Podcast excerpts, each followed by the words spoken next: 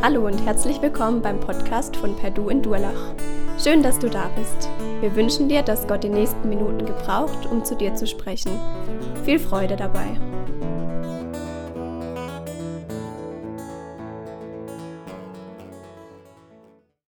Hey, danke euch für die Einladung. Ähm, ich hatte schon ein paar super coole Tage hier erlebt.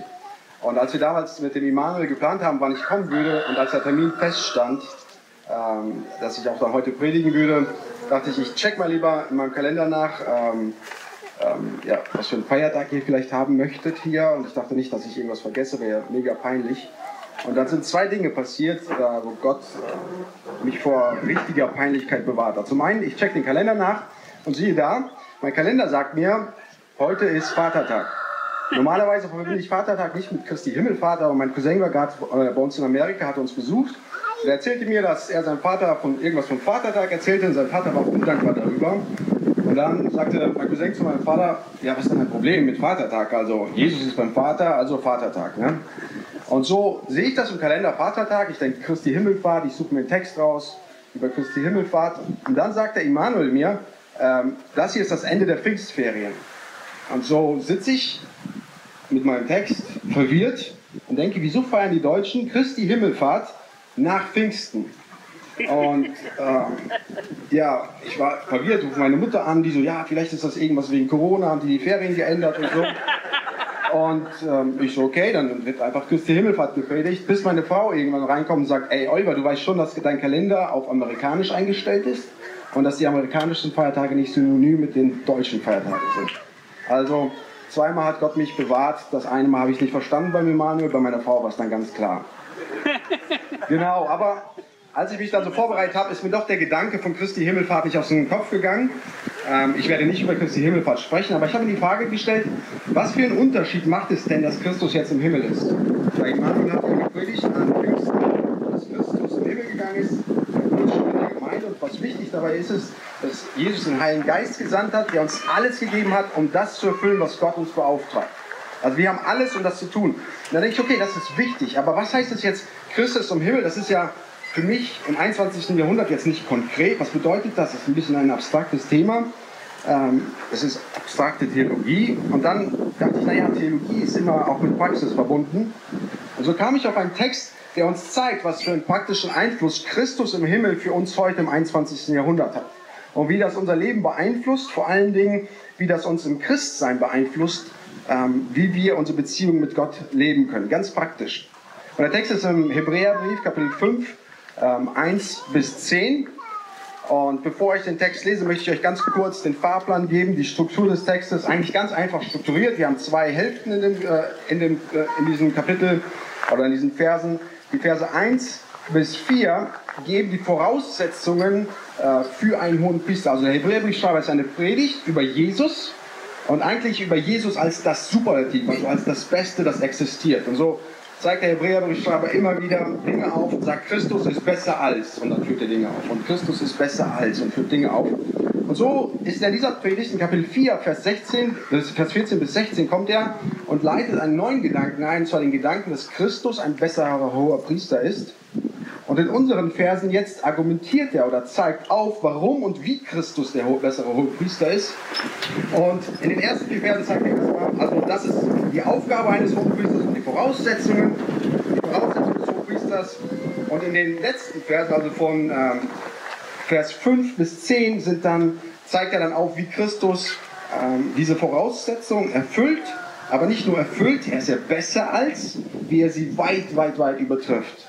Und das hat ganz praktische Auswirkungen für uns. Und diese zwei Punkte sind dann nochmal unterteilt mit zwei Gegenüberstellungen. Er zeigt also, der Hohepriester muss, von, äh, der muss mit Menschen mitfühlen können. Das ist eine Pflichtvoraussetzung. Und das zweite ist, er muss von Gott erwählt sein. Und dann stellt es gegenüber und sagt, hey, Christus ist von Gott erwählt und von Gott eingesetzt. Aber Christus kann auch mit euch mitfühlen. Und äh, ja, wenn ihr eure Bibeln dabei habt, dürft ihr die gerne aufschlagen oder anmachen und dann mitlesen. Ich lese also Hebräer 5, 1 bis 10. Und das heißt hier, denn jeder aus Menschen genommene Hohepriester wird für Menschen eingesetzt in dem, was Gott betrifft, um sowohl Gaben darzubringen als auch Opfer für die Sünden. Ein solcher kann Nachsicht üben mit den Unwissenden und Irrenden, da er auch selbst mit Schwachheit behaftet ist. Und um dieser Willen muss er, wie für das Volk, so auch für sich selbst Opfer für die Sünden darbringen. Und keiner mit sich selbst die Ehre, sondern der, welcher von Gott berufen wird, gleich wie. So hat, auch der so hat auch der Christus sich nicht selbst die Würde beigelegt, ein Hohepriester zu werden, sondern der, welcher zu ihm sprach, du bist mein Sohn, heute habe ich dich gezeugt. Wie er auch an anderer Stelle spricht, du bist Priester in Ewigkeit nach der Weise Melchisedeks. Dieser hat in den Tagen seines Fleisches sowohl Bitten als auch Flehen mit lauten Rufen und Tränen jeden dargebracht, der ihn aus dem Tod erretten konnte. Und er ist auch erhört worden um seiner Gottesfurcht. Obwohl er Sohn war, hat er doch an dem, was er litt, Gehorsam gelernt. Und nachdem er zur Vollendung gelangt ist, ist er allen, die ihm gehorchen, der Urheber ewigen Heils geworden. Von Gott genannt, ein Hohepriester nach der Weise Melchisedeks. Also der Prediger schreibt hier an und zeigt erstmal, ey, das sind die Voraussetzungen für einen Hohepriester. Und er fängt an und sagt, ein Hohepriester muss mit Menschen mitfühlen können. Oder soll mit Menschen mitfühlen, kann mit Menschen mitfühlen. Also ein Hohepriester wird von Gott eingesetzt oder wird eingesetzt von Menschen, für Menschen, um das an, äh, zu erledigen, was Gott betrifft. Also er wird quasi ein Vertreter für die Menschen. Ähm, vor einigen Jahren äh, habe ich meinen Motorradführerschein gemacht, habe ich mich angemeldet zum Motorradführerschein mit einem meiner besten Freunde. Und wir hatten uns gerade angemeldet, sind in die Stadt gefahren und sehen zwei neue Rennmaschinen direkt vor uns fahren, zwei junge Kerle. Die fahren auf einem Wheelie, also mit einem Rad durch die Stadt. Und die beide super begeistert, die werden das auch machen können. Und so fahren, waren wir halt essen in der Stadt. Und ähm, während wir essen, ruft der Bruder meines Freundes an und sagt, ey Matthias, komm mal schnell hier hin, ich hatte einen Autounfall. Der Motorradfahrer ist mir voll ins Heck reingefahren und das Auto ist kaputt. Wir beide sofort ins Auto, zur Unfallstelle äh, gedüst. Und als wir zur Unfallstelle kamen, konntest du das in den Toyota Corolla in den Kofferraum hineinsteigen, ohne in das Auto zu gehen. Also das Auto quasi den Motorradfahrer umwickelt. Und damals kam ich so das erste Mal mit Anwälten, mit Gerichten in Verbindung, weil wir so früh in der Unfallstelle waren, wurden wir halt auch ins Gericht geladen. Und das war so meine erste Verbindung mit Juristen. Und was ich damals interessant fand, ich komme aus Neuwied bei Koblenz am Rhein. Meine, die Freunde, die Eltern meines Freundes holten sich einen Anwalt, aber einen Anwalt aus Düsseldorf, was eineinhalb Stunden von Neuwied entfernt ist. Sie holten sich einen Anwalt aus Düsseldorf, weil sie nicht mit Minderwertigen zufrieden sein wollten, sondern sie wollten einen Vertreter haben, der der Beste sei für ihren Sohn. Und ich denke, das ist ja unser, unser normales Leben. Und ich weiß auch, dass dieser Vergleich hakt ein Anwalt mit einem hohen Priester, aber dennoch ist das irgendwie dasselbe. Wenn es um unser Leben geht, wollen wir immer die besten Vertreter für uns haben. Wenn wir operiert werden, wollen wir den, einen Spezialisten haben. Wenn wir zur Versicherung gehen, wollen wir einen haben, der uns nicht irgendwas andreht, sondern das, was für uns am besten passt. Und äh, wenn wir ins Gericht kommen, dann wollen wir einen guten Anwalt haben. Und wenn es um Gott geht, geben wir uns manchmal mit Minderwertigen zufrieden. Aber Gott sagt, und der Hebräerbriefschreiber ruft uns hier zu und sagt, hey, gib dich nicht mit Minderwertigen zufrieden, sondern nur der Beste ist gut genug. Und das führt er hier halt auf. Und dafür zeigt er erstmal, was der Hohepriester ist. Und er sagt also, er ist ein Vertreter für Gott, äh, er ist ein Vertreter für die Menschen und das, was Sünde betrifft, äh, zu klären. Und zwar für die Irrenden für die Unwissenden. Also er spricht über diejenigen, äh, die Dinge bewusst tun und auch über diejenigen, die Dinge unbewusst tun. Und im Alten Testament, äh, wenn ihr das mal nachlesen wollt, dann spricht er hier eindeutig von dem Sühnetag, also von dem, was wir das Passafest nennen, was wir dann auch bei Jesu seiner Opferung feiern, also an Ostern war das Passafest. Und an diesem Tag wurden alle Sünden des Volkes bereinigt. Und dafür musste der Hohepriester zunächst einmal ein Opfer für sich selbst bringen, was er auch hier in diesem Text sagt, ein Opfer für sich selbst bringen, dass er dann in das Allerheiligste gehen konnte, um die Menschen vor Gott zu repräsentieren. Und aufgrund seiner eigenen Schwachheit konnte der Hochpriester am Tag des Sühnenopfers war er nicht erlaubt zu sagen, Oliver, du bist Wiederholungstäter, heute nicht für dich. Also er musste jeden annehmen. Jeden, jeder, der am Versöhnungstag zum Tempel oder zur Stiftshütte kam, da musste der hohe Priester mit offenen Armen dastehen und sagen, ey Mann, ich verstehe dich total. Ich bin genauso mit Schwachheit beladen, ich verstehe dich und deswegen, komm, ich muss dich annehmen, du musst reinkommen und auch für dich wird das Opfer gegeben. Und in der Weise ähm, ist der hohe Priester einer, der die Menschen vertritt, weil er sie versteht, weil er, ich denke, ihr kennt das indianische Sprichwort, weil er einen Monat lang in ihren Mokassins gelaufen ist. Er vertritt sie, weil er seine eigene Schwachheit sieht. Und auch nur, wenn seine Schwachheit bereinigt ist, auch nur dann kann er in Beziehung zu Gott treten. Auch dann kann er in das Allerheiligste gehen, um dann Sühne für das Volk zu ermöglichen. Also um mit dem Problem der Sünde fertig zu machen. So sagt er, das ist die Aufgabe, dass der Hohepriester mit offenen Armen dastehen muss. Das muss er können, damit er das Volk vertreten kann. Und das Zweite ist dann, er sagt, er muss von Gott erwählt sein, so wie Aaron von Gott erwählt wurde, so muss auch der Hohepriester, also jeder Hohepriester muss von Gott erwählt sein. Keiner kann einfach sagen, oh, ich werde jetzt einfach Vertreter Gottes für die Menschen oder Vertreter Menschen für Gott, sondern Gott setzt etwas ein und Gott sagt, nur auf diese Weise kann das Problem der Sünde bereinigt werden. Und so hat er es von der Aaron gemacht und hat gesagt, das, was ich hier gemacht habe, ist etwas Gutes. Das ist was richtig Gutes, denn nur durch das Opfersystem konnte Israel, nachdem sie aufgrund ihrer Schuld immer wieder nicht in die Beziehung mit Gott hineintreten konnten, nur durch das Opfersystem konnte Israel, nachdem die Schuld bereinigt wurde, für das nächste Jahr wieder in einer Beziehung mit Gott leben. Und gleichzeitig wussten die Israeliten, das ist ein widerwärtiges System, denn ja, wir können in die Beziehung mit Gott treten. Da gibt es aber ein Problem. Jedes Jahr aufs Neue, jedes Jahr zur gleichen Zeit, jedes Jahr immer und immer wieder müssen wir opfern, weil die Opfer, die wir bringen, mit dem Problem der Sünde nicht fertig werden. Jedes Jahr sahen sie, dass sie wiederkommen mussten, weil das Problem der Sünde in ihrem Leben nicht bereinigt wurde. Und um mit Gott in der Beziehung zu leben, mussten sie immer wieder, immer wieder Opfern kommen, damit Gott die Sünde bereinigt. Und sie warten darauf, dass Gott irgendwann sagt, so jetzt mache ich Schluss. Da ist der Hebräerbrief dann und sagt, und jetzt lebe ich in widerwärtigen Zufriedenheit. Jesus Christus ist da und er schafft etwas Neues. Das heißt nicht, dass das Alte schlecht ist. So meine Freunde den Freunde, wechseln jedes Jahr ihre iPhones und, nicht, und verkaufen dann ihre alten iPhones für super viel Geld. Und die wissen, die alten iPhones sind nicht schlecht, aber das Neue ist einfach besser. Das Alte hat den Menschen im Alten Testament ermöglicht, mit Gott in einer Beziehung zu leben, aber jetzt sagt er, da ist etwas Besseres, so leb doch in dem Besseren. Leb in dem, was Gott jetzt gibt. Denn Gott hat Christus als besseren hohen Priester gemacht, der die alten Sachen nicht nur erfüllt, sondern weit, weit aus übertrifft. Und jetzt äh, führt er das auf und zeigt, wie das, ähm, wie das stattfindet. Und das möchte ich mit euch jetzt besprechen. Und zwar diese zweiten Teile von 5 bis 10. Und in den äh, 5 und 6 äh, zeigt er auf, wie Christus auch von Gott erwählt wurde, also von Gott eingesetzt wurde. Dafür zitiert er Psalm 2, Vers 7 und sagt, Hey, Christus hat sich nicht die Ehre selber gegeben, Hohepriester zu sein, denn gleich wie Gott ihn auch zu ihm gesagt hat, hey, du bist mein Sohn, heute habe ich dich gezeugt, genauso wurde er auch in das Amt, Gott, in das Amt des Hohepriesters gesetzt. Im Hebräerbrief muss man hier zwei Dinge beachten. Zum einen ist das hier ein Zitat vom Psalm 2, Vers 7.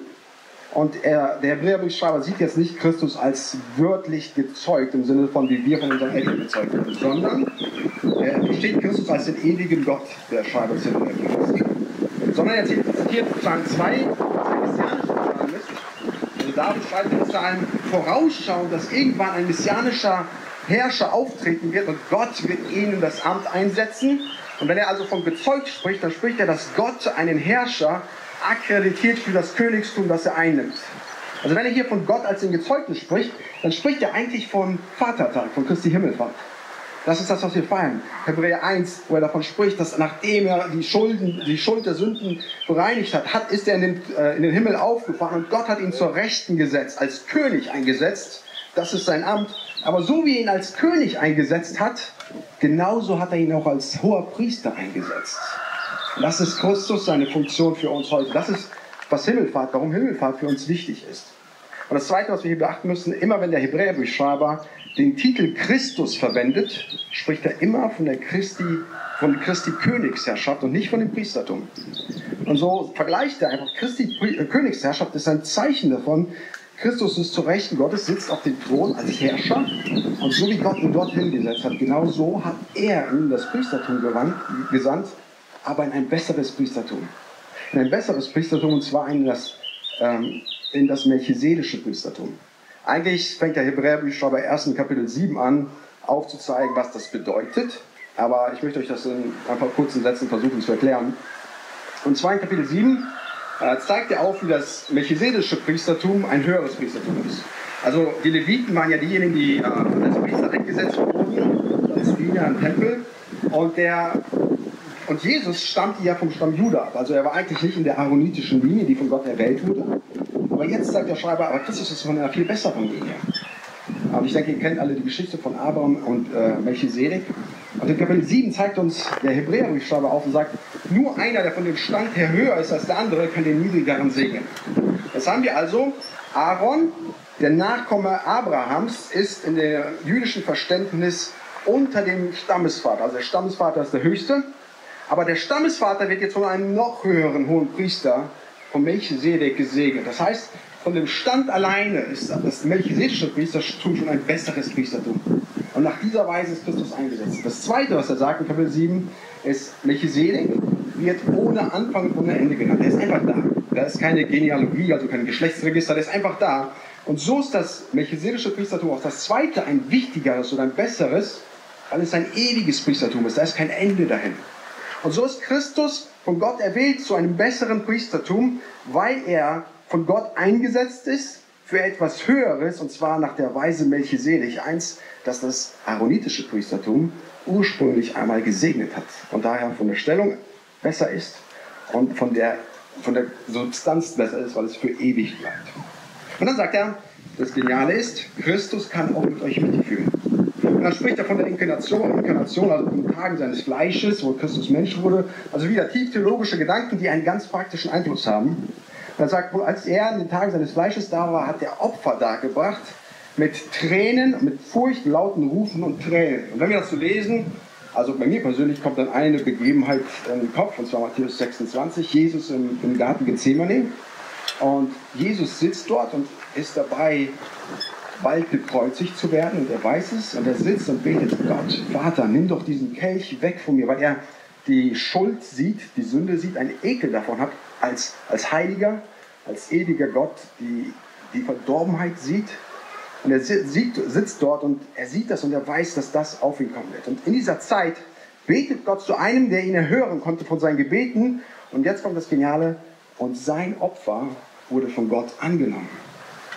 Also, ich sage euch, die Israeliten feierten jedes Jahr aufs Neue Passafest, Passafest, Passafest. Und sie saßen und sagten, wann greift Gott ein und wann sagt Gott endlich mal, jetzt ist genug.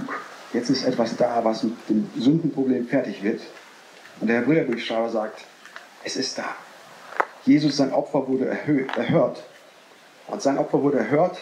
Und weil sein Opfer erhört wurde, ähm, brauchen wir nicht mehr diese Opfer machen. Aber weil Jesus dort im Garten Gethsemane war und auch allgemein auf der Welt gelebt hat, hat Christus etwas erlebt, sodass er jetzt mit uns mitfühlen kann. Und er drückt das aus und sagt, und obwohl er Sohn war, hat er Gehorsam gelernt an dem, was er litt. Die Frage ist ja, wir glauben ja nach unserem Verständnis, äh, nach dem christlichen Verständnis, Christus Gott und Mensch zugleich auf der Erde war. Und wenn wir über ihn als Gott nachdenken, dann müssen wir uns die Frage stellen, wie kann der ewige, allwissende Gott auf der Erde irgendetwas lernen? Er weiß noch alles, was muss er denn dann noch lernen? Und dazu eine ganz kurze Geschichte. Als ich äh, nochmal in der Bibelschule war, mein Bachelorprogramm, ähm, meine Frau war hochschwanger und wir saßen im Unterricht und einer der Profs sagte zu uns, ähm, wenn ihr einmal Väter werdet, dann werdet ihr den Vers aus Johannes 3, Vers 16 auf eine neue Art und Weise verstehen können. Und ich dachte, Johannes 3, Vers 16, so sehr hat Gott die Welt geliebt, dass er seinen eingeborenen Sohn gab, auf das alles, alle, die an ihn glauben, nicht verloren werden. Ich dachte, ich kann das auch jetzt verstehen. Jetzt übertreibt er. Also ich war, ich war ein bisschen genervt mit der Aussage dachte, ich kann das ja auch jetzt verstehen, kognitiv, na klar verstehe ich, was das heißt, bis ich dann im Kreissaal ein paar Wochen später war und meinen ersten Sohn auf der Hand gehalten habe. Und sie da im Kreissaal, ich saß und erinnerte mich an die Worte meines Professors. Und jetzt saß ich da und dachte, für diesen kleinen Jungen, für den Levi, würde ich alles geben. Ich würde mein Leben geben. Wenn einer auf ihn schießen würde, ich würde vor ihn springen. Ich würde alles geben, um mich selber hinzugeben, dass er leben kann. Aber Gott hat das Beste gegeben, seinen Sohn. Und jetzt konnte ich nicht mehr kognitiv verstehen, also vom Verstand her verstehen, was das heißt, ähm, was Gott gemacht hat. Jetzt konnte ich auch emotional verstehen. Jetzt konnte ich mitfühlen.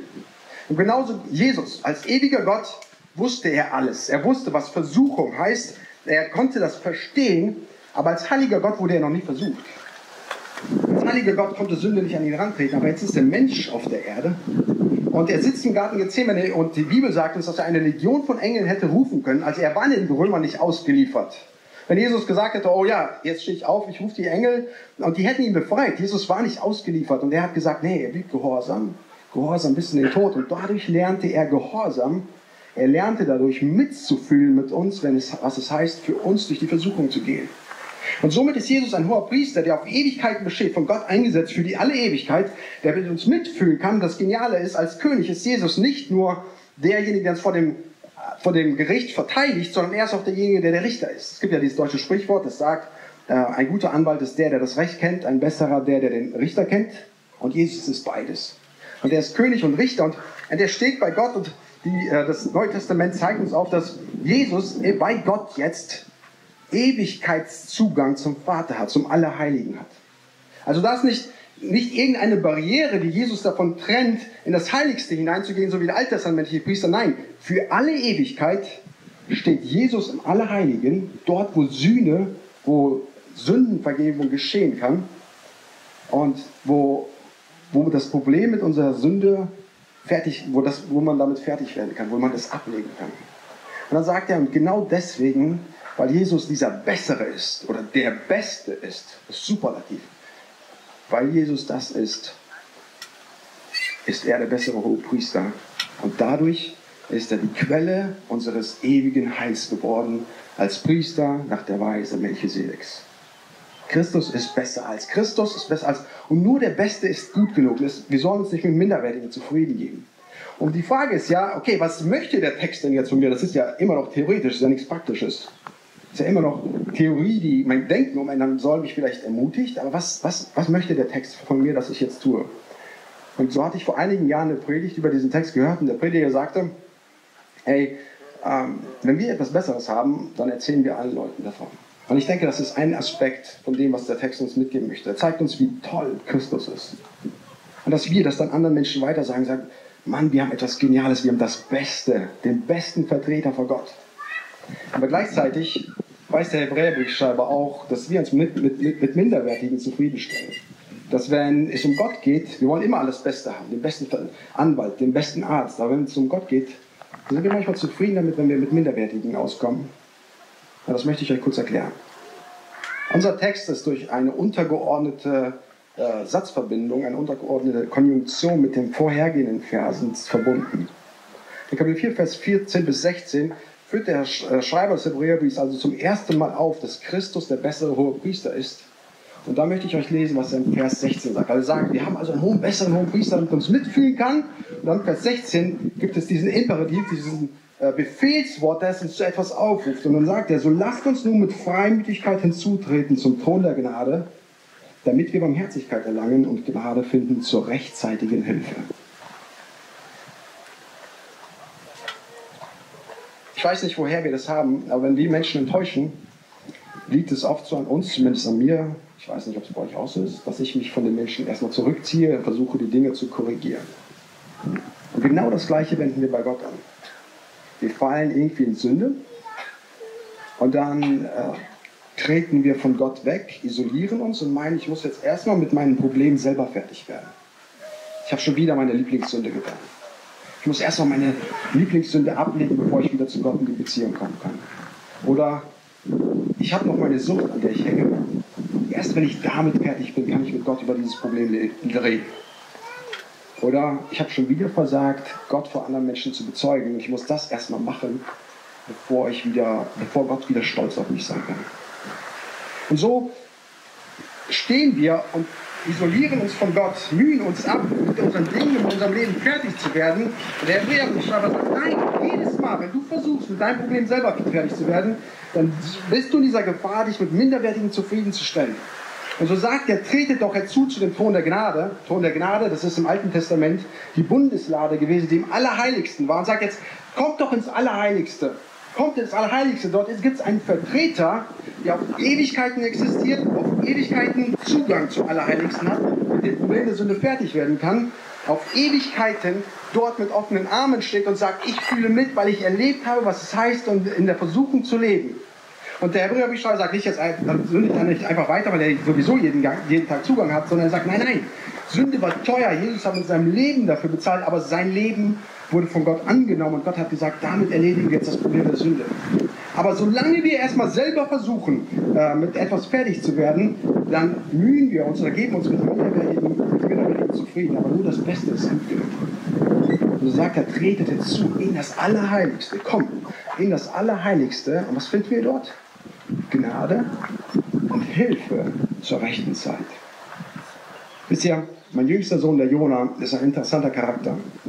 Ähm, der passt sehr stark, der Name Jona passt zu ihm, also er läuft ständig von seinem Calling, also von der Berufung und dann wird er irgendwann vom Fisch gefressen. Ähm, aber wenn er ich dann, dann irgendwann erwische mit dem, was er tut, dann konfrontiere ich ihn damit und das Interessante ist beim Jona, der Jona fängt an zu weinen, dreht sofort um und kommt auf mich zu und umarmt mich. Und das ist, was der Schreiber hier sagt.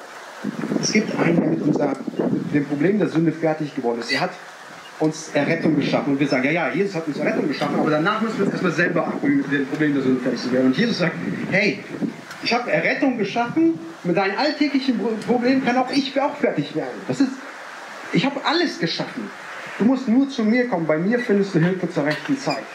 Und vielleicht bist du heute hier und hast zum ersten Mal verstanden, was Jesus eigentlich macht, was Jesus im Himmel bedeutet.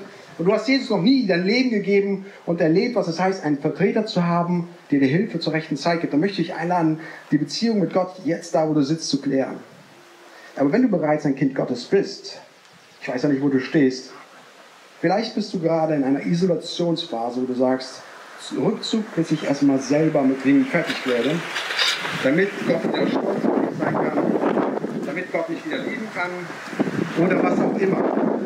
Aber solange du versuchst, erstmal selber mit deinem Problem fertig zu werden, solange du das tust, gibst du dich mit minderwertigen zufrieden. Du mühst dich ab, obwohl es da einer gibt, einen gibt, der dich mit offenen Armen empfängt, der am Eingang des Allerheiligsten steht und sagt, komm doch hier rein und hier findest du Hilfe. Und solange du das nicht tust, gibst du dich mit deiner minderwertigen zufrieden. Und da möchte ich euch ermutigen und aufrufen dazu, zu sagen, Jesus, du bist genug, du bist der Beste. Und bei dir finde ich Hilfe. Und dass dann aus einem Rückzug, aus einer Isolation Gemeinschaft und Hinwendung wird. Weil dort bei ihm ist einer, der das Problem der Sünde beseitigt, bereinigt hat, der das beseitigt hat und Gott hat sein Opfer angenommen. Also möchte er nicht, dass wir jetzt sagen, jetzt muss ich erstmal selber fertig werden, sondern er sagt, ich bin fertig geworden, du kommst zu mir, du findest Gnade, dann findest du auch noch Hilfe. Der Theologe William Ames hat einmal gesagt, als Hoherpriester hat Jesus, ist Jesus die Quelle unserer, unserer, ist Jesus die Quelle unserer Errettung geworden. Aber als Priester stellt er sicher, dass diese Errettung mit Kraft und Autorität auch in unserem Leben umgesetzt wird. Damit meint er die Heiligung. Da gibt es einen, der der Beste ist. Und nur der Beste ist gut genug. Dazu möchte ich euch einladen, das auch in Anspruch zu nehmen. Jesus, du hast uns so viel geschenkt. Du hast dein Leben gegeben und als du dann auferstanden bist, in den Himmel gefahren bist, bist du König geworden, aber bist auch unser hoher Priester geworden, der uns vor Gott vertritt und der mit offenen Armen dasteht und sagt, hey, ich habe das Problem der Sünde bereinigt. Und solange wir uns mit unserer eigenen Kraft versuchen, mit der Sünde fertig zu werden, wir uns mit minderwertigen, mit minderwertigen zufrieden. Und ich bitte dich doch, dass du uns zeigst, was Vatertag, was Christi Himmelfahrt bedeutet und zwar, dass da einer sitzt, der auf alle Ewigkeiten Zugang zum Allerheiligen hat. Einer, der da ist, der auf alle Ewigkeiten mit dem Problem der Sünde fertig wird. Und so, dass wenn wir wieder fallen, dass das Erste, was wir machen, ist zu dir laufen, in deine Arme laufen, weil nur bei dir können wir Veränderung und wahre Freude, wahre Frieden, wahre Befreiung erfahren. Und du sagst, du möchtest uns darin helfen. Wir danken dir unheimlich dafür und bitten darum, dass uns das nochmal neu wichtig macht, uns das ähm, an unserem Leben so ermöglicht, dass wir lernen, von dem Besten zu leben und nur mit dem Besten zufrieden sind. Amen.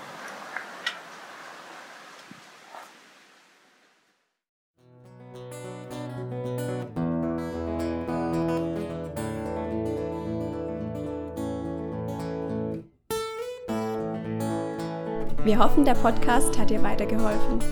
Falls du noch Fragen hast, besuche gerne unsere Homepage unter www.per-du.church. Hier findest du alle wichtigen Infos zur Gemeinde und zum Glauben. Tschüss und bis zum nächsten Mal.